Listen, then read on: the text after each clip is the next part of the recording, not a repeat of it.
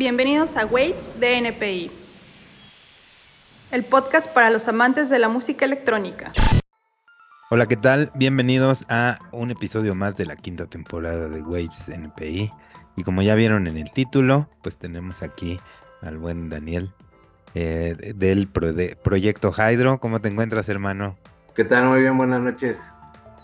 Muy bien, pues muchas gracias por jalar a la entrevista. No, hombre, este, gracias a ustedes por la invitación. Se, armó bien rápido, luego es bien complicado cuadrar los tiempos y así, y nosotros de volada la armamos. Así debe de ser. sí, en este, caliente. Oye, pues este, pues qué, qué, qué chido que, que, estamos haciendo esta entrevista porque tienes material nuevo, además tienes como que colaboras en, en varias cosas que nos interesa que nos platiques un poquito, pero para todos aquellos que no te topen o pues no están tan conectados con la escena o cualquier cosa, ¿cómo empezaste? ¿Cuándo fueron tus inicios y cómo fue todo, tu inicio dentro de la electrónica? Mira, tengo ya aproximadamente sobre unos 17, 18 años ya pegándole a esto. Este, pues empecé, yo creo que como todos, por el gusto a la música.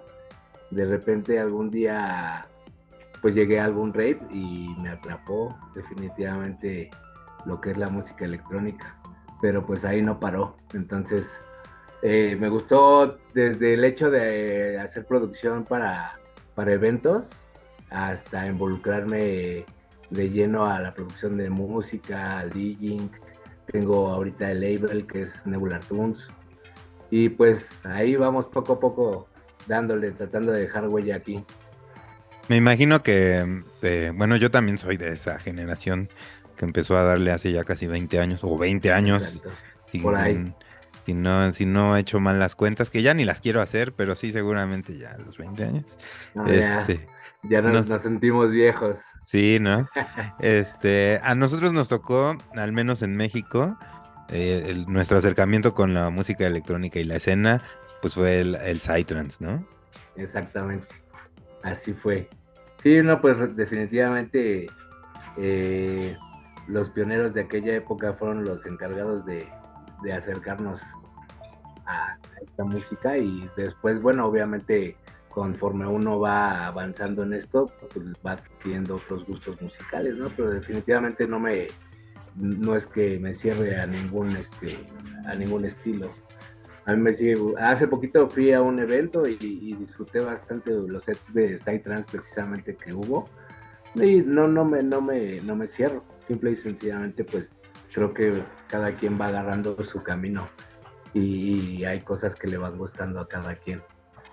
Sí, fue, fue parte de la etapa también, porque fue algo bien novedoso, ¿no? O sea, eh, si bien algunos ya habíamos tenido contacto con el house o el techno y demás, eh, para mí también ir a un rave y escuchar el psytrance, que era, ya era como el, el, preámbulo de todo lo que se venía en técnicas de producción y demás, ¿no? Porque ya el Psytrance ya estaba bastante estandarizado, era un sonido bastante comprimido, eh, tenía como que ese, ese feeling que te daba, de además escucharlo en el aire libre y todo esto era, era, bastante novedoso en aquella época. Ahora suena como algo bien genérico porque pues ya pasaron muchos años, pero en ese momento era verdaderamente algo novedoso, ¿no? Sí, no, pues todo lo que involucraba el estilo de vida, ¿no? del raver, digamos, este, ir al bosque, escuchar ese tipo de música, disfrutarlo, era, era, realmente era mágico. Ahora, pues bueno, ya se ha convertido más en un negocio, definitivamente, pero, pero, no por eso hay malas producciones, hay cosas muy bien hechas.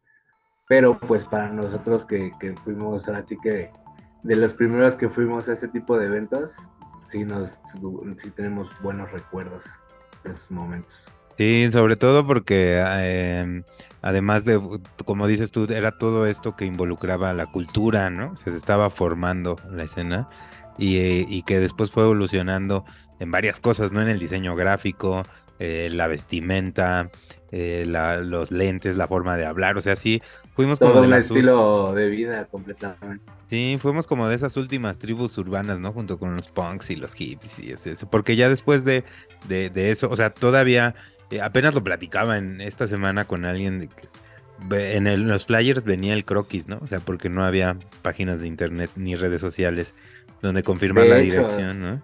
Hace muy poquito hablaba con unos amigos de, de toda esa magia que era ir a conseguirles del flyer a la, que al Astral Freaks o a, las tienditas donde, donde lo distribuían. No sé si te acuerdas de, de los flyers de Candy Flip. Sí, claro. Que eran unas cajitas de medicina y, bueno, venía ahí todos los datos del evento y adentro traía el croquisito, ¿no?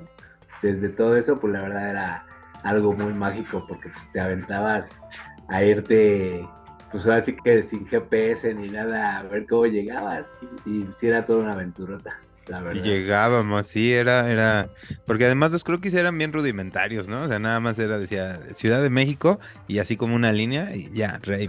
Exactamente, sí, estaban muy, muy, muy, muy, muy gachitos, la verdad. Pero teníamos que convivir, ¿no? O sea, a lo que iba con esto de, ser la última tribu, o de las últimas tribus urbanas, es que, eh, o sea, a diferencia de los, de los géneros y cómo la escena se fue desarrollando años después, a nosotros sí nos tocó convivir, ¿no? O sea, teníamos que ir a buscar a un lugar donde se reunía la gente, que eran las tiendas de la condesa y los, los barecillos de, de la condesa donde se dejaban los flyers, o ir a otras fiestas a que te dieran flyers también. Y cuando tú hacías fiestas, ir a, los raves también a dejar tus flyers, ¿no? Era parte. Sí, no, de hecho, pues eh, yo era el clásico que tenía todo, toda mi habitación llena de, los flyers, ¿no? Porque pues obviamente en ese entonces las coleccionabas y era, era todo lo que te hacía sentir bien. Ir y conseguir un sticker de la disquera, de la productora o, o del evento, era también, estaba muy bien.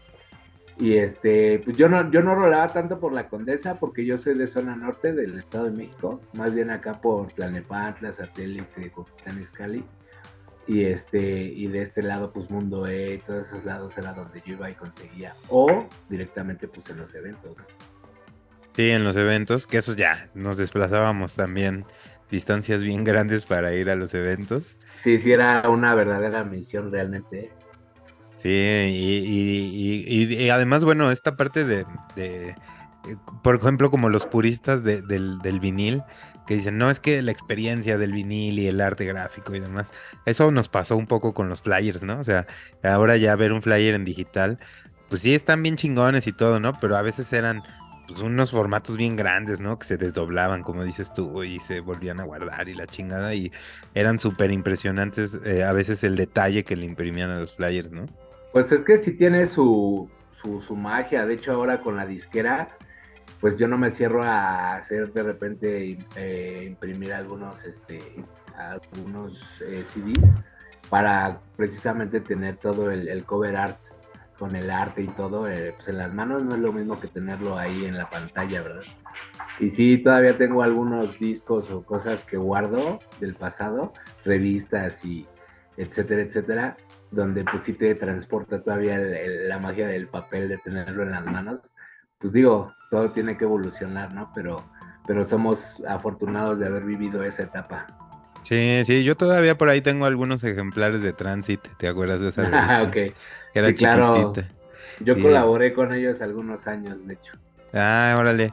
Yo guardo algunos de, de, de, los proyectos que yo tenía en aquella época que de repente este, el evento donde yo tocaba salía ahí en los, en las páginas centrales de, de, Transit y los guardé ahí por la nostalgia, ¿no? O cuando llegué a hacer, yo llegué a producir algunos eventos y en la contraportada también llegaban a imprimir ahí algunos flyers. Sí, también estaba el área de chart DJ, ¿no? Y de salía, salías tú y pues, ponías tu top 10 de rolas de ese momento. Que también para conseguir rolas en ese momento era todo un, un, un, un circo, ¿eh? Porque pues no existía Beatport, las tiendas que hay ahora era directamente comprar los, los CDs originales o ver cómo conseguías la música. Y también ahí, eh, bueno, toda esta parte de conseguir ilegalmente la música que sigue siendo la panacea hasta la fecha. Todo un eh, tema. En ese momento era, eh, pues sí, había distribuidores, ¿no? De, de, gente que importaba los discos para quemarlos nada más, ¿no? Y distribuirlos entre los DJs y cosas así. Era, era, era todo, pero era parte también de cómo se desenvolvía el trabajo de, del DJ en ese momento, ¿no? O sea, actualmente como que hay muchas más herramientas y plataformas para disponer de toda esta información. Y en aquel momento tenías que tener hasta tu dealer, ¿no? De CDs o la tienda donde sabías. Y había una que otra página donde ya podías pedir los discos, pero que no siempre era funcional. Porque yo recuerdo que algunos amigos pedían en, en, las páginas web de, de, donde se vendían los Chai Shop en ese entonces. Del Chai Shop, exacto.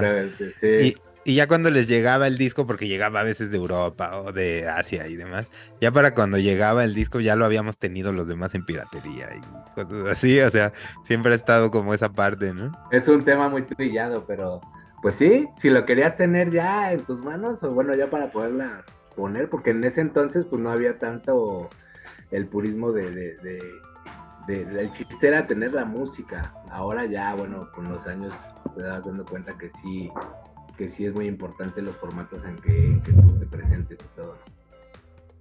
Sí, incluso alguna vez lo platiqué aquí con el Basic, que eh, en aquel momento también tener tu, tu, set era algo que te duraba más tiempo, ¿no? O sea, sí podías traer un set armado y tocarlo unos 3, 4, hasta 6 meses y, y la gente no se aburría porque pues como no te grababan, y, y no te aplicaban el, el Shazam y, y, a la vez la gente que era aficionada a la música tampoco podía acceder tan fácilmente a... Sabes que ahorita sale música como tortillas, como pan caliente, diario hay lanzamientos y, y muy buena música, ¿eh?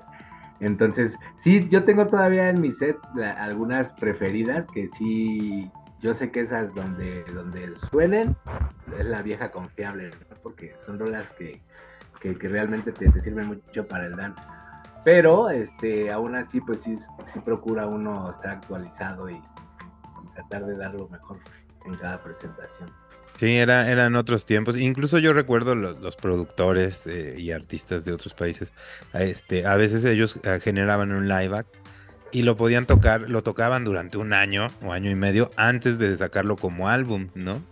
Y era y era música nueva que era no podías tener y que, o sea, no había los medios, ¿no? Ahorita también incluso este es bien curioso porque luego yo he sacado tracks en algunas disqueras y el día que salen a la venta ya están en las plataformas de piratería, no me sorprende y en formatos de, alta calidad, ¿no?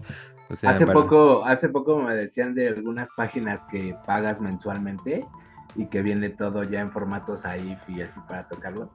Y de pura curiosidad les dije, a ver, chécate si está el catálogo de, de, Nebular Tunes. Y sí, tiene todo, hermano. Ya, o sea, es algo imparable. Digo, al final de cuentas, pues para las disqueras que todavía no tenemos eh, un alcance, digamos, main, pues eh, yo, yo, yo creo que es algo positivo que esté sonando tu música por ahí. Ya después, cuando ya estemos en otras ligas, ya esperemos que, podamos poner ciertos candados para que ya toda la venta sea para acá. Sí, eh, pero sí como dices tú, este, no es algo del todo negativo, ni para algunos labels ni para algunos artistas, sobre todo para los que son emergentes.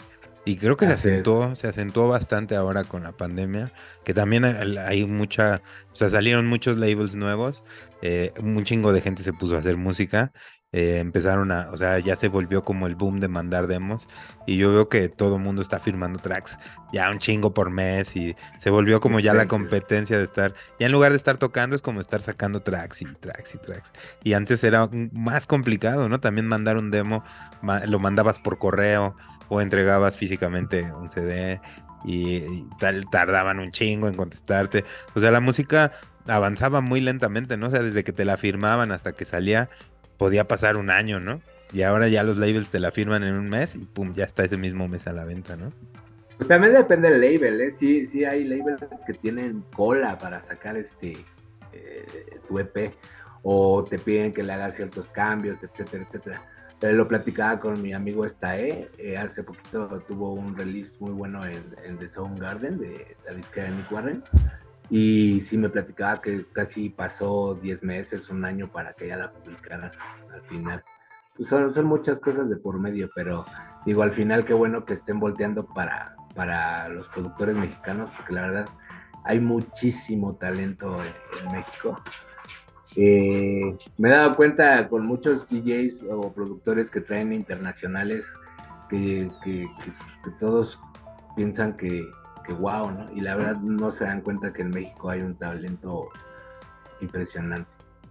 Sí, y, que además este actualmente ya pues ya no son los mismos, ¿no? O sea, ya, ya hay como nuevas generaciones de, productores. Hombre, vienen super pilas, vienen ahora, ¿eh? Ahora como, como nacieron con la tecnología, todo lo que a nosotros nos daba de trabajo empezar con los, con los DAOs, pues ellos ya lo traen ahí como si fuera una calculadora. De volada sacan tracks y digo, me da mucho gusto, la verdad, por, por todas las generaciones nuevas que se están poniendo las pilas. Porque la verdad traen muy buenas ideas y, muy, muy buenos complementos con toda la tecnología que está saliendo. Sí, sí, recientemente nosotros tuvimos un evento acá en la Ciudad de México con un par de artistas que, que firmamos acá en NPI. Y bien chamacos, bueno, pues en sus veintes, que yo ya abandoné esa edad hace un buen rato. Y este... Y me sorprendieron, o sea, de sorprenderme positivamente, así de, órale, estos güeyes le están pegando bien macizo, ¿no? Duro, eh, duro. Eh, y, calidad está buena. Sí, y he visto algunos internacionales que digo, o sea, sí lo están haciendo chido, pero no que me sorprendan, ¿no? Y estos morros así, este, Tierra de OVNIs de acá de Tepoztlán y nuestro amigo Armendaris de Oaxaca, sí dije, verga, órale, qué pedo con la música, está muy buena, técnicamente lo están haciendo muy bien, y este, y también se avientan un DJ set. Y si ponen, no sé, 15 rolas, 13 son de ellos. Y dices, verga, están avanzando bien rápido, ¿no? O sea, también la disposición de tener este ahora las clases en línea, que también se detonaron en la pandemia, los tutoriales. Y, exactamente, te encuentras tutoriales ya por todos lados, ya no es necesario que esperes a tu clase para poder solucionar algún problema de producción.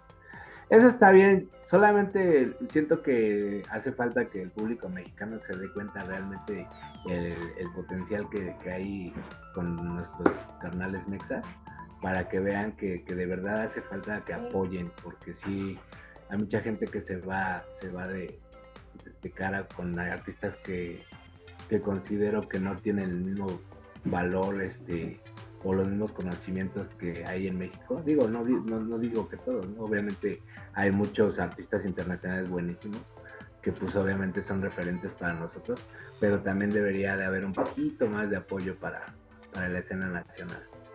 Sí, también de, de parte, no solo de los promotores y los productores de fiestas y eventos, y de los clubes, sino también la gente que asiste a los eventos, ¿no? O sea, también eh, luego eh, el mexicano está dispuesto a pagar un boleto bien caro por ver a un artista internacional que ahí medio la pega o que solo es popular por sus redes sociales y a veces no, no, no hacen lo mismo, no pagan esas mismas cantidades por ver a un mexicano que le está chingando más duro, ¿no? Porque a veces no tiene tantas plataformas y demás, y, que están haciendo cosas bien chingonas. O sea, y yo creo que de ambos lados tenemos que madurar como escena todavía un poquito más, pero que ya vamos muy cerca, ¿no?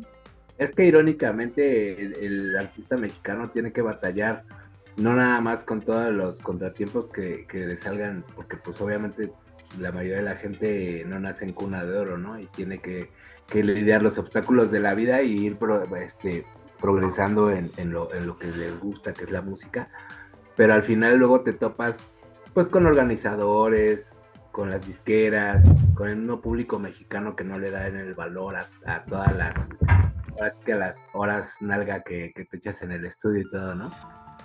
Y a, y a la calidad, ¿no? O sea, porque, o sea, hay gente que que igual le dedica a lo mejor poco tiempo, pero saca cosas súper chingonas y que dices, verga, o sea, esa gente es la verdadera, si lo queremos ver desde un punto de vista competitivo, es la verdadera competencia, ¿no? Así que le dedica muy pocos recursos a hacer cosas bien chingonas y, hay gente que le está dedicando así, tiene estudios grandísimos, le dedica mucho tiempo y a veces no tiene, la, no alcanza esa calidad.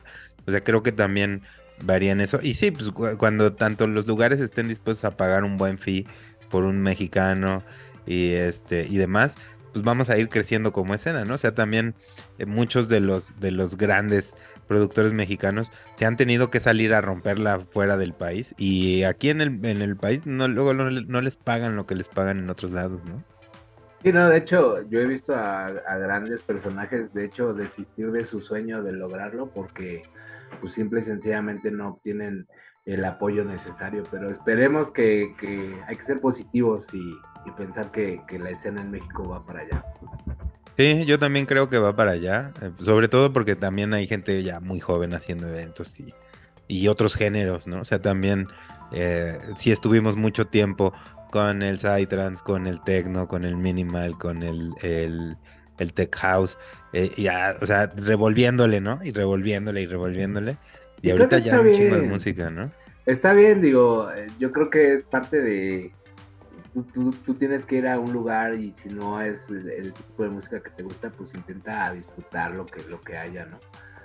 Intenta siempre adaptarte y, no encerrarte y ser purista con un solo género, porque realmente todos tienen su magia. De hecho, yo respeto mucho a... Tengo muchos amigos que están dentro de la escena Psytrance y, y la verdad tienen todavía una buena, eh, digamos que eh, un, buen grupo de personas que lo siguen y que siguen y adoptan el estilo de vida del Psytrance y eso está padre porque lo ves en otros géneros y pues en muchos casos son muchas poses, ¿no? Pero pues digamos que hay que poner cada quien un poquito de su parte para que esto cambie y para que la gente se dé cuenta que, hay que disfrutar y que hay muchos estilos y que siempre los va a ver y que es parte de, de lo bonito de la música, ¿no? Sí, eso, eso que acabas de decir es muy cierto. Apenas tuve por aquí al, buen Tron, que este, ese güey es máster, ¿no? Y la anda rompiendo bien cabrón en todo el mundo. Eh, el Josie Telch, que también ya estuvo aquí con nosotros, este Clayman, eh, que son de los que están más valorados fuera del país que dentro del país. Y, que, o sea, en el mundo, puta, los super respetan. Y acá luego la gente es difícil que los vaya a ver a un, aún en Rape o cosas así. Eh, y, tienen como muchos más seguidores fuera. En Asia tienen un chingo de seguidores, ¿no? En, Europa y demás. Y, sí, pasa. Y son... Sí pasa. Su música es muy buena, la verdad. Y, y ahora sí que, es, más valorada en otros puntos del planeta. Pero bueno, digo, este, tú vas y los ves en una presentación y realmente son artistas muy profesionales. Sí, no, el Yoshi Telch es pues, también jefazo. Ahorita andaba enfermo, vi en la semana que andaba ahí en un hospital. Le mandamos buena vibra al buen Yossi. Sí, buena vibra y un saludo al buen Yossi. A ver si lo tenemos nuevamente por acá.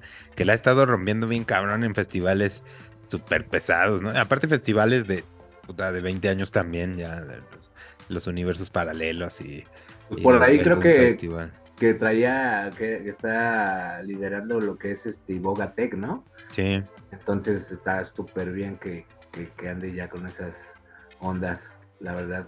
Eh, pues es gente que hay que valorar mucho y hay que apoyar su trabajo.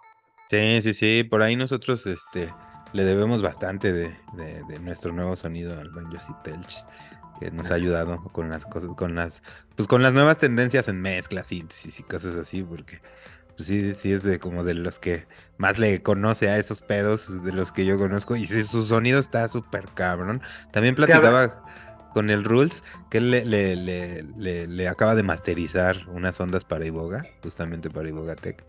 Y él sí, y el, el, Rules también nos, nos masteriza a nosotros, ¿no? Con Soundchip Studio, ¿no? Ajá. Y si nos dicen, no, güey, la neta es que la música de, de alguien como yo, Telch, pues te requiere otro trabajo de mastering. O sea, está hecha como, o sea, muy chingona y necesitas como, o sea, no es como agarrar un track así genérico de cualquier productor, o sea, este güey sí está haciendo cosas innovadoras y hasta como ingeniero de mastering le tienes que poner más atención y atención a otras cosas que normalmente no pondrías con un productor así de, de, los que no, todavía no alcanzamos esos niveles, ¿no? Claro, ¿no? Y aparte uno entre más este, se quiere cultivar en cuanto a producción y, todo lo que quiere, tiene que ver con ingeniería musical, creo que entre más sabes, menos sabes, Hay ya cada cosa que sale que dices, uff, estoy en pañales, la verdad. Pero es lo bonito de esto, ¿no? Cada, cada, cada, cada momento de tratar de, de agregar algo a tu, a tu disco duro de acá y aprender nuevas técnicas y todo es, es padre, la verdad. Porque es como lo, que decías hace rato, hay gente que llega y pum, se sienta y en un día te saca un track y súper bueno, ¿no? Y habemos gente que somos un poco más metódicos y tenemos que, somos muy autocríticos y entonces pasa que, que ya no nos gustó algo de la mezcla y reseteamos, nos esperamos unos días y le volvemos a dar en el estudio, ¿no? Pero hay gente que no, que tiene mucha fluidez para, para hacer tracks. Sí, ahí, ahí es bien variado. Platicaba con también aquí con el, buen Romeo del, de Midnight Perverts. Y ese güey hace hasta ocho tracks por día. Y me dice, me dice, luego me pongo así de creativo, ocho tracks en un día. Dice, ya al siguiente día nomás les doy ahí una retocadita, pero pues quedan. dije, a la verga ese güey, qué pedo. O sea, sí trae otro nivel. Y toda su música está chingona, aparte, o sea, no es. Sí, la verdad, la, la, música de Romeo es buena. Pero fíjate que hace un tiempecito vi eh, por ahí un post que puso el Carl Cox, ¿no? Que dijo, ¿cómo le hacen para sacar música en un día? Yo me tardo hasta un mes en hacer un track. Digo, es que también depende mucho de la escuela que traigas y, de todas las ideas y, de lo que esté pasando en tu vida para que tú puedas sentarte en el estudio y decir, hoy voy a hacer un track bueno. Sí, sí, y, fíjate que es, es, o sea, es bien complejo y varía mucho entre productores. Yo, a mí no me cabe en la cabeza, o sea, generar tanto. O sea, ni siquiera en maquetas podría yo generar algo así, ¿no? Eh, me parece bien cabrón. Es más, ni aunque estuviera una semana, tal vez no sea yo cuando, cuando me dijo eso, yo dije, verga, avanzo bien lento, ¿no? O sea, mi proceso es súper lento. Bueno, lento pero seguro, ¿no? Exacto. Y este, y digo, bueno, pues sí, cada quien tiene su forma de trabajar y eso también es lo chingón de esto. Y que, que o sea, también, pues ese güey saca un álbum de volada, ¿no? O sea, en un mes te puede hacer un álbum.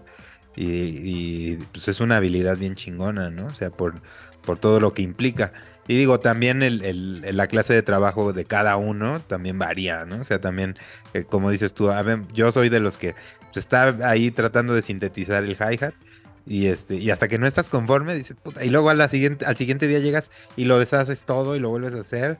Clásico. el kick, ¿no? Lo vuelves a hacer todo de nuevo. Clásico, y... el que ya tienes tu maqueta, haces tu, tu mix down, lo escuchas en diferentes referencias, te subes a tu coche, lo escuchas y dices, no, no puede ser, ¿no? Y vas otra vez al estudio y haces otro mix. Y bueno, es, un, es algo de acabar, pero bueno, eh, hay ocasiones en que de, la nada hacen la inspiración y pues, salen cosas buenas.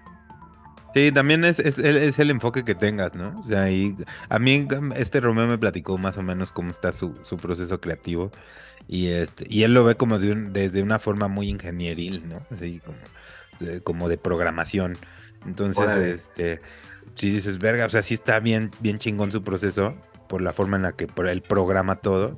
Eh, sin duda había, habrá quien, quien diría, bueno, tal vez eso ya es, al ser tan técnico y tan ingenieril, artística y estilísticamente, este, pues tiene un sentido diferente, ¿no? es músico y lo ve como desde una parte musical, así más artística, ¿no? Sí, sí, sí, definitivamente. De hecho, tengo amigos, eh, me gusta mucho hacer música con diferentes amigos, ¿no? Y sus procesos creativos son totalmente diferentes.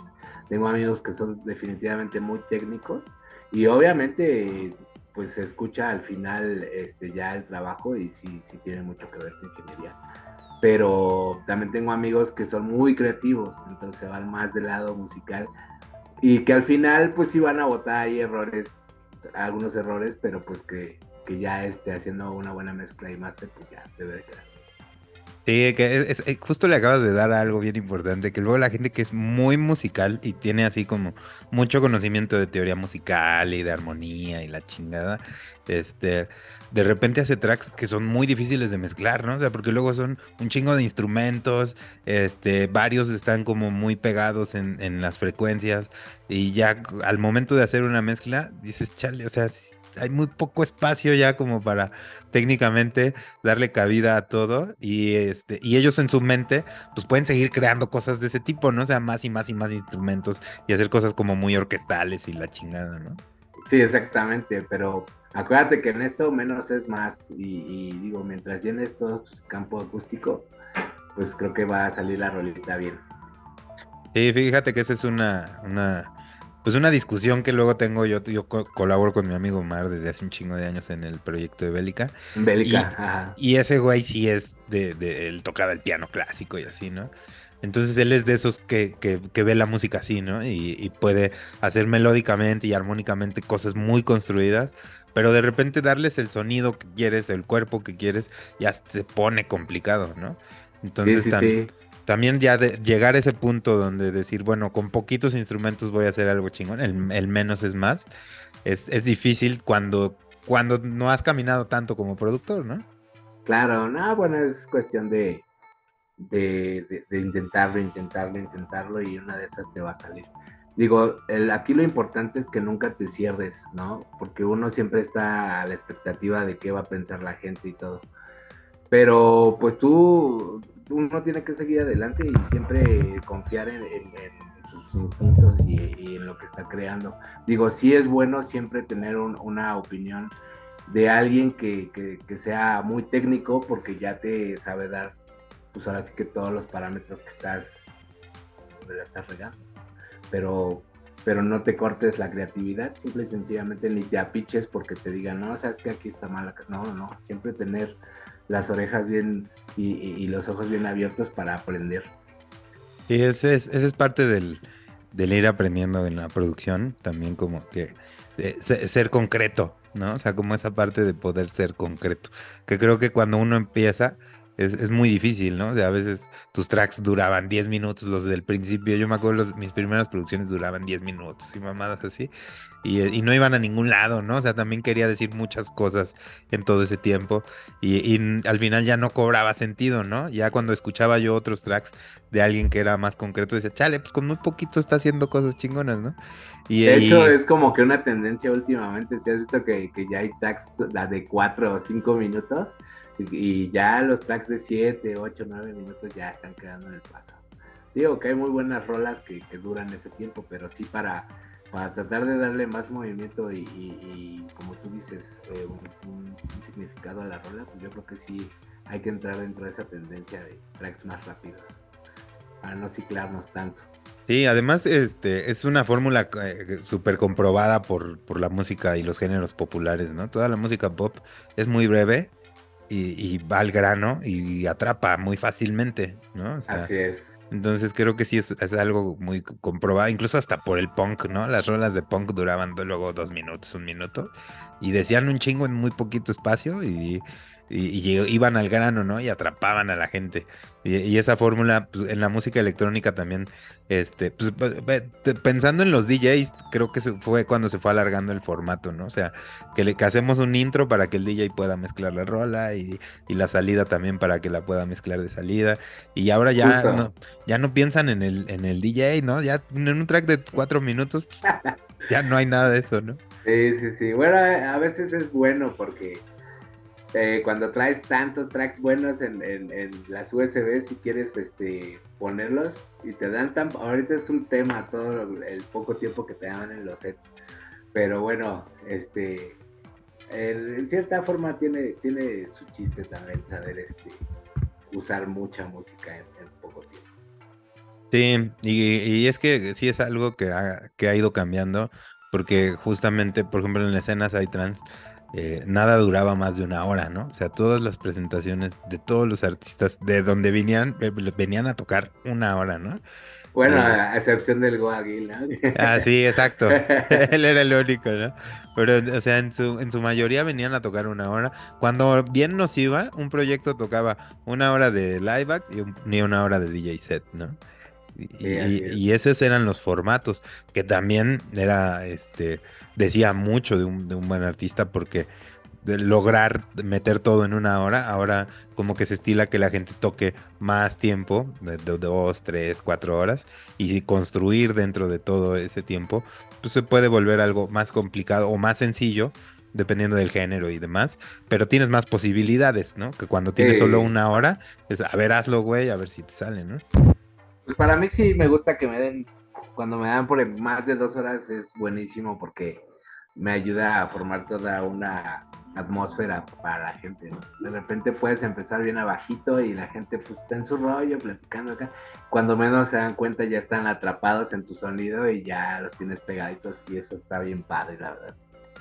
Sí, fíjate que yo también, este, actualmente que normalmente toco dos, de dos horas para arriba, y ya he tenido ahí en, Playa del Carmen y en Tulum y así, este, de repente presentaciones de seis horas. Y dices, ah, órale, ya se vuelve un reto también, ¿no? O sea, porque las primeras tres horas es como que la vas campechaneando, ya después seguirle y no soltar a la gente y demás. Y esas son experiencias chingonas. A mí me gusta porque también echas mano de todo tu acervo musical, ¿no? Claro, no, está increíble. Bueno, también he visto algunos videos de cuates que llevan ya tocando 8 o 10 horas, ya tienen hasta ahí sus tacos al lado, ya están comiendo mientras están tocando, pero digo, está padre, al final de cuentas, si te dieron chance y la gente está, ah, eh, ahora sí que a, gusto viendo o escuchando tu, tu música, pues está chingón, tiempo que sea. Sí, sí, sí pues ese, es, un, es un tema para, para seguir hablando de él. Vamos a hacer un ligero corte. Para los que nos escuchan por Spotify ya saben que no se siente absolutamente nada. El corte solo lo hacemos nosotros y regresamos con este tema. Regresamos. Pues bueno, lo prometido es deuda, no se sintió absolutamente nada el corte. Y estábamos platicando un poco de cómo han ido evolucionando los formatos de, de, los sets que presentamos ante la gente. Eh, los mismos festivales han ido cambiando. Ya no, ya los, los lineups ya no están tan saturados. En, en, la escena Raver que nos tocó a nosotros era uno tras otro de una hora y demás. Y este. Y ahora ya la gente toca más tiempo. Eh, los géneros han cambiado también. Ya. Eh, ahora como que se han mezclado mucho las tendencias. Eh, sobre todo con los géneros como el indie dance, ¿no? Que ahí se vale de todo, o sea, todo, todo, de todo se vale. Y, que son cosas que han ido nutriendo para bien, pues toda esta parte de ser DJ o de tener un live o de ser productor y presentarte ante la gente. En tu caso, ¿cómo ha ido evolucionando? Primero, pues bueno, ya sabemos que empezaste en la escena del psytrance y demás. ¿Cómo fue que empezaste a producir y cómo ha ido evolucionando eso hasta la actualidad? Pues eh, sí empecé en la escena Psytrance realmente, pero no, realmente no me mantuve mucho tiempo ahí.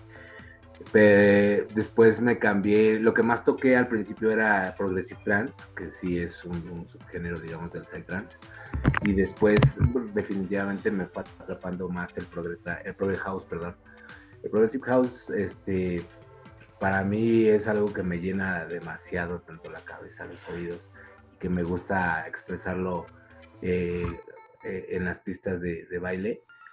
Pero también hay algunos otros sonidos como el melodic house, el melodic techno que, me gustan a, fechas recientes y que también ya suelo eh, integrarlos en los sets.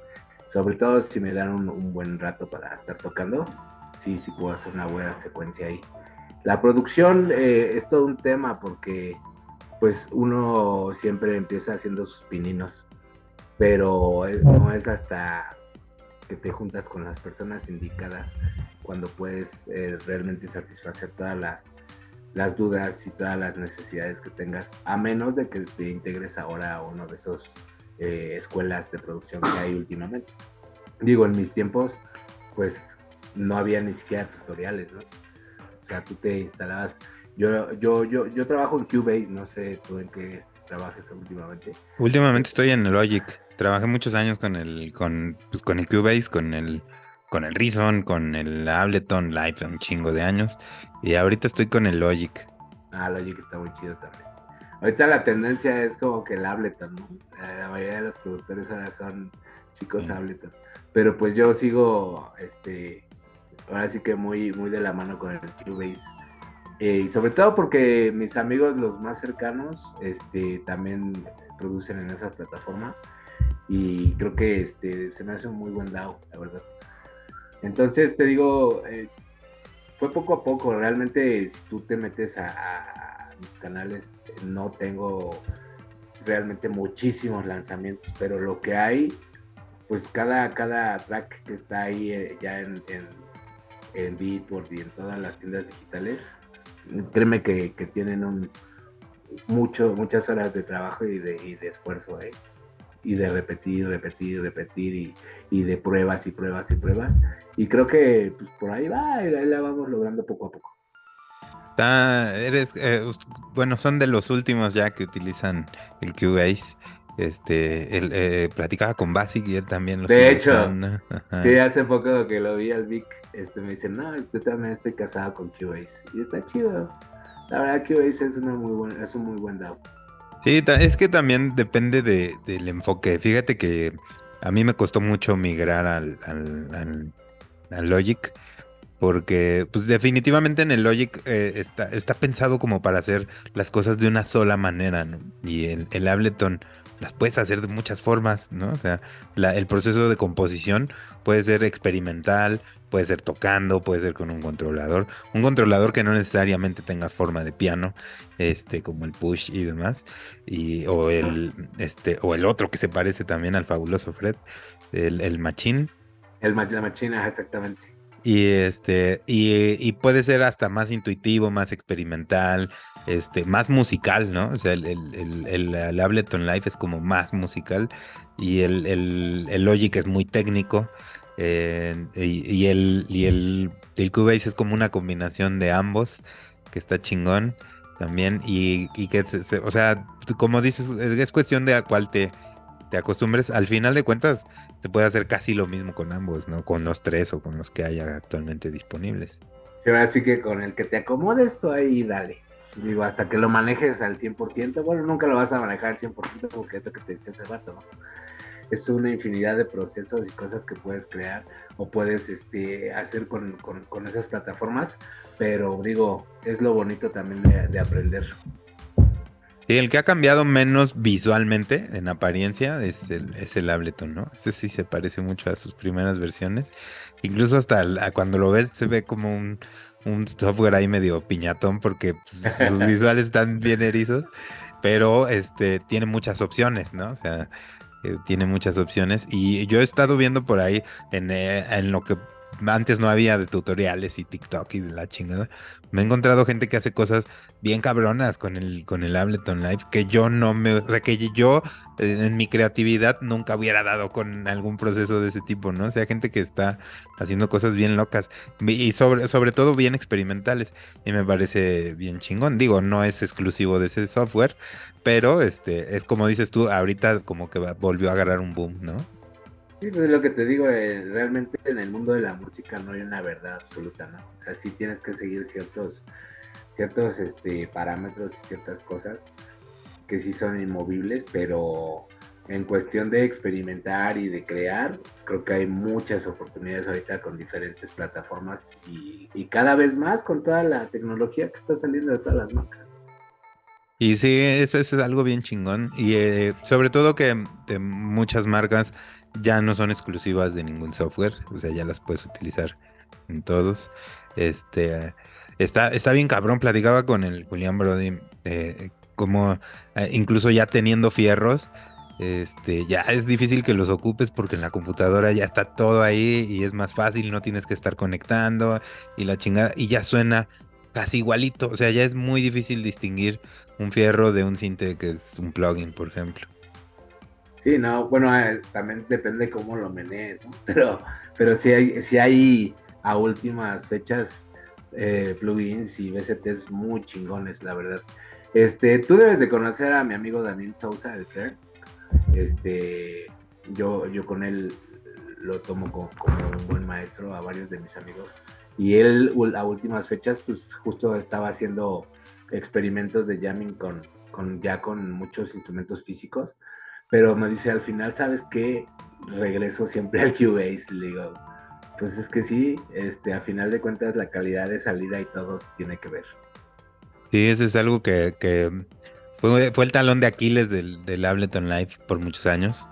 Que incluso ya ves que al momento de hacer el render, cambiaba lo que tú tenías en tu proyecto abierto a lo que obtenías, ¿no?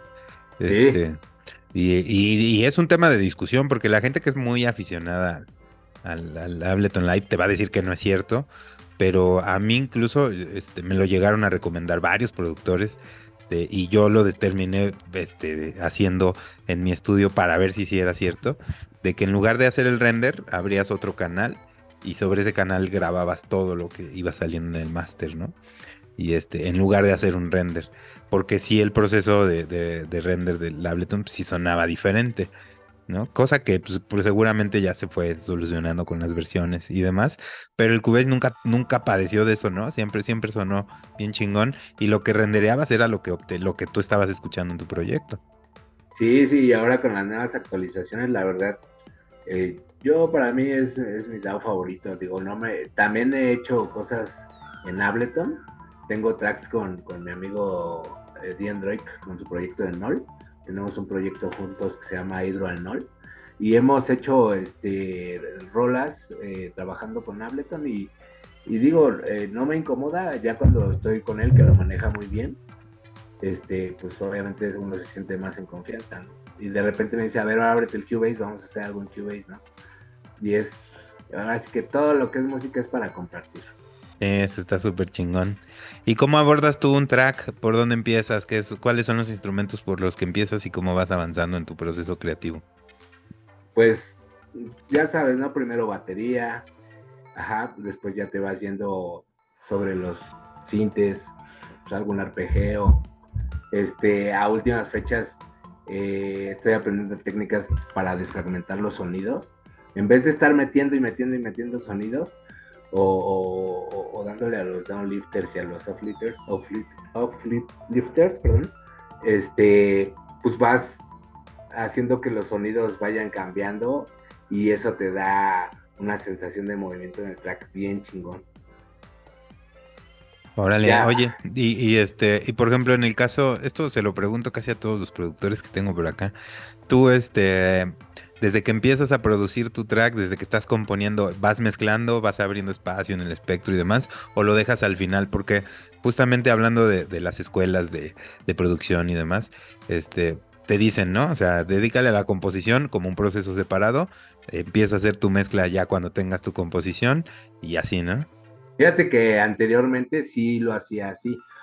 O sea, yo hacía la composición y bueno, tienes el, tu look principal y de ahí ya vas este, haciendo la historia de la rola. Pero sí me di cuenta que es muy importante ir haciendo tu, mezcla conforme vas haciendo tu, tu track porque al final, si tú ya tienes un resultado en composición y te das cuenta de todos los errores de mezcla, tu track va a sonar totalmente diferente a lo que a ti te había gustado. Entonces sí es importante ir midiendo eh, todo lo que es eh, los, parámetros de tu mezcla y este, cuestiones técnicas para que vaya sonando más bonito tu rola. Y no te metas al final en tantos problemas de cómo solucionar eh, ciertas frecuencias este, o sonidos que, realmente ni están sonando porque ya están encimados en otra frecuencia. ¿Sí me entiendes? Entonces, sí les recomiendo, bueno, para mí me ha funcionado a últimas fechas, que conforme vas haciendo tu, proceso creativo, vayas dando un poco de mezcla. Digo, siempre es bueno darle un super repasón al final, ¿no? Pero sí es bueno dar un proceso de mezcla mientras vas creando. Sí, te, te lo puede facilitar. También, este, si eres muy clavado, te puede distraer del proceso de creativo. O sea, puede ser que esté fluyendo bien todo y de repente, ah, sí, pero lo voy a ecualizar. Y te quedas una hora, ¿no? O comprimiendo y la chingada. Y si, si, si puedes llegar a ser práctico, como que no te separa tanto, ¿no? O sea, sigue, sigue el flow de, la composición y de la mezcla al mismo tiempo. Pero si eres como muy clavado, luego sí, empezar a comprimir y ecualizar y la chingada te puede separar de, algo que ya iba fluyendo, ¿no? A mí me ha pasado algunas veces. Entonces también es... Eso es lo bonito de, poder de hacer este rolas con, cuates, porque siempre es bueno impregnarte del conocimiento del del partner de al lado, ¿no? Porque yo he hecho rolas eh, donde te digo, no les daba nada de mezcla al principio, hacía todo el proceso creativo, pero al final sí me daba cuenta que pues había un desmadre en cuestiones técnicas. Y he hecho rolas donde mis amigos que son bien clavados con cuestiones técnicas, llevamos cuatro, cinco, seis horas en el estudio y llevamos tres canales abiertos, ¿no? Entonces, sí, sí, y me late, digo, ahora sí que, es agarrarle gusto a, hacer, hacer tus rolas, porque cuando ya las haces tú solo, ya te acuerdas de ciertos trucos o de ciertas este, cosas que puedes hacer que le ayudan a tu proceso. Sí, eso está, está bien cabrón. Este, a mí me pasa, ¿eh? Yo soy de los que a veces estoy en un proyecto y llevo tres horas y te llevo dos canales o tres canales. Y este, y a veces ya los borré dos, tres veces y los volví a hacer y, y cosas Exacto. Pero pues es parte del show, ¿no? Porque al final, pues es que somos, yo, bueno, en mi, en mi caso soy muy autocrítico y, y sí quiero que, que lo que estoy tratando de expresar suene tal y como lo tengo en la mente. Que luego es muy difícil llevarlo a cabo, pero pues es, es, es, es como que tomarte, darte un tiempo a ti mismo para, para experimentar muchas cosas. Hay, días que tengo ganas de, de hacer todo así como a la, antigua y hay veces que sí soy muy técnico en las cosas. Porque sí me doy cuenta que al final, si haces las cosas bien y, tienes una buena ingeniería en tu track, va a sonar mucho más cabrón. Exacto. Y es que parte de, Tú, ya lo comentaste hace rato y, yo coincido contigo. Parte de, de, hacerlo como muy ingenieril y tener como una técnica muy definida este, te lleva también a pensar todo desde un punto de resolución, ¿no? O sea, el ingeniero resuelve. Entonces tú estás viendo así de, ah, sí, ya tengo este bajo y ya suena ahí dos, tres, pero ¿cómo voy a resolverlo para llegar a lo que yo me imaginé, ¿no? Al concepto que yo tenía de esto. Y este, y es una forma a veces que, que que, te lleva, o sea, por, por otro lado, o sea, de una manera alterna a trabajar, ¿no? O sea, en, lugar de estar, este, como, o sea, te concentras en, el, en la finalidad, es a lo que voy, a, a dónde quieres llegar, ¿no? Entonces dices, ok, este, este instrumento no me está funcionando, ah, pues lo voy a cambiar o lo puedo procesar, y, pero ¿cómo voy a llegar a eso, no? Y ya lo estás pensando en forma de cómo vas solucionando el proceso. Y eso, eso, este, digo, es creo que es muy difícil que se den otros géneros que no sean electrónicos, ¿no? Sí, definitivamente, porque pues todos, todas las bandas y eso pues tienen su, su ingeniero de, su ingeniero, su ingeniero que se dedica a hacerle su mezcla y su máster, ¿no? Y al final él va controlando todo, pero ellos se dedican a tocar. Muy pocos son los que realmente se meten también al estudio a, a hacer su mixdown. Y también ya cuando agarras un instrumento, o sea, ya la guitarra tiene que sonar guitarra, ¿no? O sea, tampoco estás, te debes de alejar tanto de eso, ¿no? Cuando estás haciendo algo instrumental. Y en este caso, cuando el diseño sonoro está, depende de ti, o sea, también parte de, toda esta técnica se vuelve parte del proceso creativo.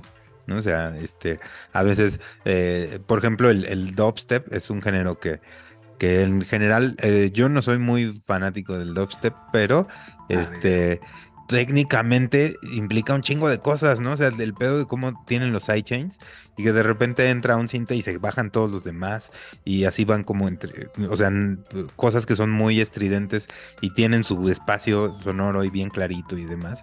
Este, técnicamente está muy bien logrado y requieres como de mucha habilidad y se volvió parte del proceso creativo. O sea, si bien musicalmente no es un género que ha avanzado un chingo, en, en la parte técnica sí lo han sabido llevar a lugares donde un productor que utiliza compresores y demás no, o sea, no llega normalmente a eso, ¿no?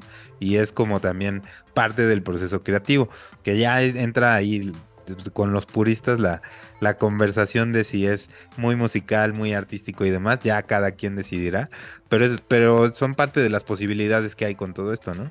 Es que son infinitas, todo lo que es música es, por algo es el lenguaje universal, ¿no? sí, está, bien cabrón. Y por ejemplo, en el, algo que me llama mucho la atención, eh, en la actualidad es muy... Eh, ha cambiado mucho esto de las colaboraciones, que es algo que, que, tú haces constantemente. Ha cambiado mucho, ya se trabaja a distancia y demás. En tu caso, ¿cómo es? Yo soy de los que se junta a hacer las cosas con alguien y me, y me funciona más sentarme a hacerlo con alguien, porque así empecé y así me acostumbré a estarnos mandando los avances, por ejemplo. Totalmente de acuerdo. ¿eh? Digo, a la fecha sí se puede hacer, y, pero yo creo que siempre que estás colaborando con alguien es importante que estemos los dos juntos para poder tener en ese momento la misma conexión y poder ir solucionando los problemas que se vayan presentando entre los dos. Y creo que le das más enfoque y realmente eh, puede sonar más a, lo que, o sea, puedes llegar a crear algo mejor porque no es lo mismo compartir y llenarle y yo, hice la base, ahora tú aviéntate los sintes y a que, a que estemos los dos en el mismo estudio este, aportando, ¿no? Bueno, para mí es, es mucho más como Sí, yo, yo también soy de esos y, por ejemplo con mi amigo Omar que, que, llevo más de 15 años haciendo bélica, ahora en la pandemia este, empezamos a trabajar a distancia porque además se mudó a vivir a Oaxaca en la pandemia y la chingada y, ya no estábamos en la misma ciudad, ¿no? Y, este, y, siendo personas que llevamos mucho tiempo colaborando, yo pensé que iba a ser más sencillo. Y no, yo de repente le mandaba los avances a ese güey y cuando me los devolvía ya era algo totalmente diferente, ¿no? Así que yo le decía, güey, ya transformaste el track en algo tuyo y se supone que es de los dos, cabrón, ¿no? Entonces este, se, vuelve, se volvió complicado y ahorita ya está viviendo de nuevo acá en la Ciudad de México y ya nos vemos para producir otra vez, ¿no? Yo creo que fluye más, pero digo, de todas maneras no es una ley absoluta, digo, sí hay gente que me imagino que, pues, sobre todo los artistas internacionales que están de país a país, que, deben de colaborar de alguna u otra forma y que no pueden estar presentes, pues sí, y si llegan a plasmar su sonido cada quien en el track. Y pues digo, ahora sí que cada quien como se acomode, pero en mi caso sí, sí es mejor estar con tu, con tu cuate al lado. Sí, ¿no? Y este, incluso nosotros lo intentamos con, con, con videollamadas y, ya sabes, este, compartirnos las pantallas y la chingada. Pero técnicamente es complicado porque yo en mi computadora no tenía todos los, no teníamos los mismos plugins. O sea, sí teníamos la mayoría, pero había alguno que nos faltaba y ya lo que me mandaba él ya no sonaba en mi proyecto. Y sí, sí, sí, a menos que exportes por canal los audios y todo, pero pues no es igual, no le puedes dar los mismos procesos exactamente. Sí, sí, sí, es, está cabrón. Y entonces, sí, justo, justo lo intenté, yo también tengo otro proyecto con un amigo que se llama Oscar. Eh, que es el, el AR de mi disquera, y, se llama Mutual Mode el, el, proyecto. Pero definitivamente lo intentamos así de alejitos y no, no, no, así es necesario tomarnos este un ratito este para poder hacer los, los tracks. Sí. Y también es, es, cabrón porque eh, pensaría uno que es más complicado juntarse, ¿no? Porque al juntarse tienen que estar de acuerdo los dos, cuando algo ya se graba y queda en y ya dejas el cinte y la chingada. Pensaría que uno que es como más complicado, pero en realidad el hecho de estar conversando y, así pues, lo puede volver, bueno, a mi punto de vista, pues más fácil, ¿no? Más humano y más todo. Y ya en la otra ya no hay tantas opciones de ir cambiando, ¿no? O sea, ya... No, influyen las ideas, bien cabrón, solucionas los problemas más, más rápido. Este, tenemos un tema por ahí con ese proyecto de Mutual Mode que se llama Pisces, que, pues, es de nuestros tops de ventas. Este, esa la firmamos, me parece que con eh, Clinic Recordings, este, esa, esa disquera. Y el proceso fue bien curioso porque fue un encerrón que nos dimos dos, tres días y tuvimos la oportunidad y, y ya estaba todo hecho, toda la maqueta pero dijimos, no, falta algo, falta algo, y empezamos a meter voces. Sí, pero nada más tengo este micro, bueno, vamos a ver, y ahí adaptamos los micrófonos y todo, y pues, nos la sacamos de la manga y, resultó muy bien. Recuperando la, parte artesanal de, la creación, ¿no? Ah, se cuenta artesanal, exactamente. Órale, está bien chingón. Oye, y vamos a separarnos un poquito de este tema para que nos platiques de Nebular Tunes, cómo está esa onda, cómo empezaste. Este, sí. Como, como para, los que no lo topen, pues es un sello con que, que tú has estado manejando y que, y que ya tiene pues grabados algunos buenos tracks, buenos, buenos. O sea, a mí que me late también el progre que también le doy al progre y eso. buenos tracks. Cuéntanos un poquito. Bueno, hazte cuenta que Nebular Tunes, ya tiene un rato Nebular Tunes. Eh, de hecho, no sé si recuerdas eh, lo que era Al Ojos y al Ganduk, la transmisión. Sí, claro. Les mandamos un saludo, ya, ya lo estuve por aquí también. Un saludote al Ganduk y al Ojos. Eh, bueno, hazte cuenta que Nebular Tunes es como que una una este, mutación, una variante que se dio de un sello que ellos tenían que se llamaba Nebular Hypot hace muchos años. Este, Nebular Hypot era creo que una estación de radio. Ellos tenían ese proyecto y de ahí un día, Ojos, cuando todavía vivía en México, me invitó a colaborar, que me dijo que iba a lanzar un, sello nuevo. Entonces me dijo, lo vamos a transformar y se va a llamar Nebular Tunes. Entonces yo empecé a colaborar con él, pero pues después él, partió para, para, Europa y yo me quedé con, con el proyecto. Entonces eh, con ese nombre estuve haciendo eventos, este, hice un roster de artistas, hice una agencia de DJs, pero por cuestiones de, la vida diaria, pues de repente uno se apaga un poco y tendrá unos 4 o 5 años que, este, que lo volví a relanzar y ahora sí lo lancé en forma como disquera.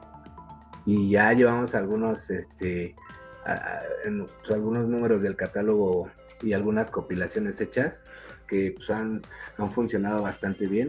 El sello ha sido pues, bien aceptado, la verdad, por la gente. Me da mucho gusto llegar a tocar a algunos lados y que, y que, nos, y que, me, que me digan que tal lanzamiento les gustó mucho, que, que, vuelva a sacar de ese artista. Incluso entre los mismos artistas eh, ha tenido buena aceptación. Todos los colegas, pues cuando se les pide música, con gusto nos la mandan. Y pues ahí va poco a poco, pero tomando forma de, sin, sin, sin perder la seriedad del asunto. Órale. Bien, no, no, sabía que, que, lo habías empezado con el ojos. Sí, sí, sí. De hecho, al principio, eh, ya cuando estuve hablando con él y eso, de, ahí se desprendieron dos, dos, este, dos, digamos, crews, que fue Nebular Tunes y el otro era Blossom Records. Entonces yo le dije, no, sabes que yo le quiero seguir, o sea, sí le sigo con, con Blossom, pero ya le he invertido bastante tiempo a Nebular Tunes y la verdad, eh, pues yo me quedé ese proyecto y a la fecha, pues es una marca que, que afortunadamente donde nos presentemos, pues somos bien recibidos. ¿eh? Tenemos un roster de artistas, la, verdad, eh, que para mi parecer son muy, muy, muy buenos talentos. Aquí en México está, está E, que te hablaba hace ratito de sus lanzamientos en, en buenas disqueras. Está Sergio Ávila, que es un productor que la está rompiendo muy cabrón.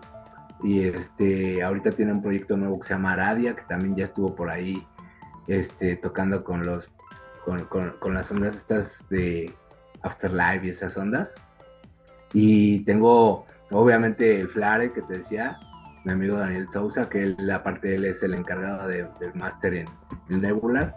Mi amigo Oscar, que es, que es el, el AR de la disquera. Y como co-manager conmigo está ahorita eh, Android, que con su proyecto en NOL, él es nuestro co-manager. Entonces, es un grupo eh, bastante bueno de, personas que son comprometidas. Tenemos eh, artistas, por ejemplo, tenemos una chica de Río Bravo que se llama Gresh, que es muy talentosa y también por ahí ya ha estado presentándose en, buenos escenarios. Este, y, pues digo, tenemos a últimas fechas, hemos estado con la agencia, porque hacemos booking también, este, para diferentes eventos y me da gusto que cuando hablo con los artistas, ya sean nacionales o internacionales, este, tienen conocimiento del sello y es mucho más fácil así entablar una relación de, trabajo.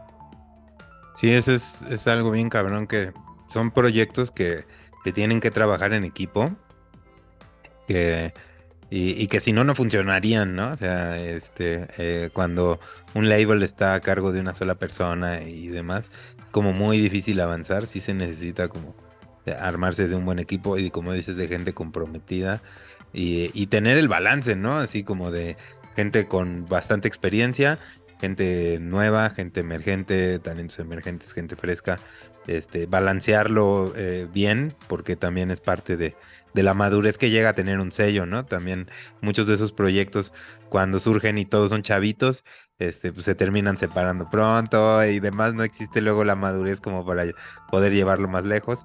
Y, este, y a veces cuando son proyectos ya de pura gente madura, pues también falta la frescura, ¿no? De, los jóvenes y demás. Es, es, es, como, como que parte de un trabajo que se debe de llevar así integralmente, ¿no? Es un buen equilibrio, tomar un buen equilibrio de todas las partes, ¿no? Y que todos estén comprometidos con Digo, eh, siempre es difícil este, que algo se mantenga. Dijera el dicho que no es difícil llegar, sino mantenerse. Pero afortunadamente recibimos muchos demos y la gente y la música que nos mandan es muy buena realmente, ¿no? Y tratamos de, de darle oportunidad, aunque el artista no sea muy conocido ni nada, pero si su música es buena, pues tratar de apoyarlos lo más que se pueda, ¿no? No, no, no somos de esas disqueras cerradas donde si no tienes un nombre que te respalde, pues definitivamente no lo sacamos, no, al contrario, yo creo que aquí la música es para compartirse con el mundo y si nosotros somos una plataforma que le sirva a la gente para poder proyectar sus, su, lo que están creando, pues para mí es algo que me llena muchísimo. Y, también es algo que se acentuó después de la pandemia, ¿no? O sea, eh, eh, nosotros por aquí en, en, NPI firmamos un par de artistas que básicamente no tenían, en el momento que los firmamos, no tenían experiencia tocando. O sea, se, encerraron a, producir y empezaron a hacer cosas bien chingonas y les están firmando tracks en otras partes del mundo y están sacando un chingo de música, pero en el escenario tienen muy poca experiencia. O sea, es gente que, que se, se, ha formado en el estudio, ¿no? Que, que es algo que, también se abrieron esas prioridades ahora en, la pandemia, porque muchos, no quedó de otra, ¿no? O sea, los, los labels igual nos vimos forzados a recibir más música, este, los labels managers pues estaban encerrados también, ya no estaban tocando y empezaron a recibir música, a sacar un chingo de música, a hacer streamings, subir a plataformas, cambió un chingo el negocio, ¿no? Sí, no, definitivamente es algo que está en constante evolución, ya no, no te puedes encasillar en técnicas ni siquiera de marketing que de las antiguas porque pues ya son cosas que no, no resultan. Es lo que hablabas hace rato de que hay artistas incluso que tienen infladas sus redes como no tienes idea de, pero pues que realmente no tienen un talento a la hora de que ya los ves presentarse y eso, que tú digas, bueno, es que no te puedes guiar por el número de seguidores que tenga una persona. Desafortunadamente hay muchos casos donde hay muy poca proyección, este, digamos, de, marketing en, artistas de gran talento y que precisamente por ese tipo de temas, luego ellos pues, se apichan y dejan de hacer las cosas, pero pues artistas hay muchísimos y de talento que no tienes idea. Y México la verdad se me hace un semillero muy muy chingón con todo lo que está haciendo y con todos los eventos que están llegando a México, con toda la tendencia que hay en que ahora más, cada vez más jóvenes, este, pues están decidiendo tomar el lado de la música electrónica como un estilo de vida o, una profesión. Simple y sencillamente, ahora creo que es más difícil, sinceramente, pero a su vez hay muchísimas herramientas que ellos pueden este, pues poner de su lado para, poder lograr. Si eres constante, aunque no sea un, un resultado inmediato, créeme que, lo, van a, lo van a lograr.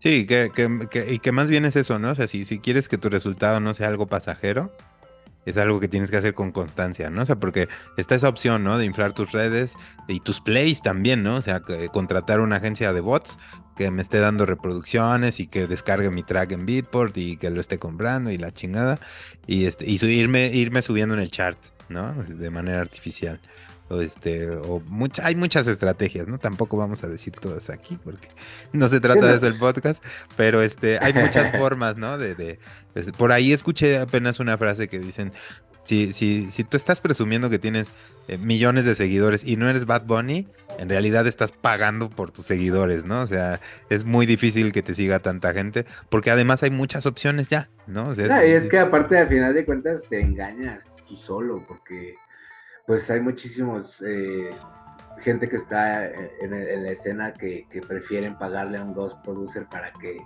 para romperla en, todos lados, pero pues al final de cuentas pues, te estás engañando tú mismo, digo, intenta hacer las cosas y si y si te desesperas, bueno, déjalo un rato y al rato vuelven a intentar. Esto es ser constante, digo. También yo con Nebular, por ejemplo, es un proyecto que sé que que poco a poco va a ir dando frutos, ¿no? Lo tengo, la verdad es, es, mi bebé porque sí considero que, que es, es, es, un sello que poco a poco ha crecido y se ha ganado a los seguidores que tenga o, o, el respeto de las personas que, que, me lo han este, hecho saber por algo, ¿no? Porque mucha gente ni siquiera sabe que yo soy el, el, el manager, este, o que, o los que estamos involucrados en pero sin embargo el hecho de que la gente ya hable del sello pues da gusto la verdad. Y entonces es ahí donde digo bueno ahí están los resultados. Poco a poco quizás no masivamente pero pero da mucho gusto ver que, lo que estás eh, sembrando pues poco a poco rinde frutos. Sí súper bien es un gran trabajo y este pues sí hay muchos que estamos atentos de lo que está sucediendo en toda la escena incluido en Nebular Tunes y seguimos sus lanzamientos y este y se nos ha ido en chinga el tiempo. Te quiero agradecer. Te quiero agradecer mucho por aceptar. Espero no sea la última vez que te tenemos por acá y grabar un segundo episodio pronto por acá, tenerte de nuevo. Cuando te, igual cuando tengan algún lanzamiento, ya sea contigo o con el de Android, que ya lo tuvimos por acá, o a los dos juntos también, tenerlos en un episodio estaría chingón. Claro que sí, con gusto. Cuando ustedes este, nos inviten, aquí estaremos con mucho gusto. Y ahora sí que, nada más para terminar, a toda la gente, todos los productores que, confíen en su música y que con gusto nosotros recibimos su demo y que si es algo que, que no está en las posibilidades de lanzamiento, por lo menos que sepan que les contestamos y que somos muy objetivos en decirles para nuestro gusto qué es lo que les puede faltar o qué les puede ayudar para que lo puedan ese mismo track eh, lanzar con nosotros o en otras disqueras. Eso está súper chingón, obtener un buen feedback de alguien que está en el negocio. ¿Dónde te pueden mandar los demos? ¿Cuáles son sus redes sociales? ¿Dónde los puede seguir la gente? A nebulartunesmx.gmail.com Ahí me pueden mandarlo cualquier demo. Digo, obviamente que manden su link de SoundCloud en privado. Este, y ya nosotros nos encargaremos de darles la respuesta. Súper bien. Este, pues muchas gracias nuevamente por, aceptar la, invitación. Gracias. a... gracias a ti, estuvo muy, muy chido. Digo, faltó, faltó tiempo realmente. Sí, pero ya grabaremos un segundo episodio con todos estos temas. Gracias a todos los que llegaron hasta el final de este episodio. Sigan nuestras redes como NPay Label en todas las redes y en todas las plataformas. A mí me pueden encontrar como Ugly Cat Music en todas las redes y en todas las plataformas. Nos escuchamos aquí la próxima semana en Waves NPI. Cuídense mucho. Sobres. Bye. Gracias por escuchar Waves de NPI.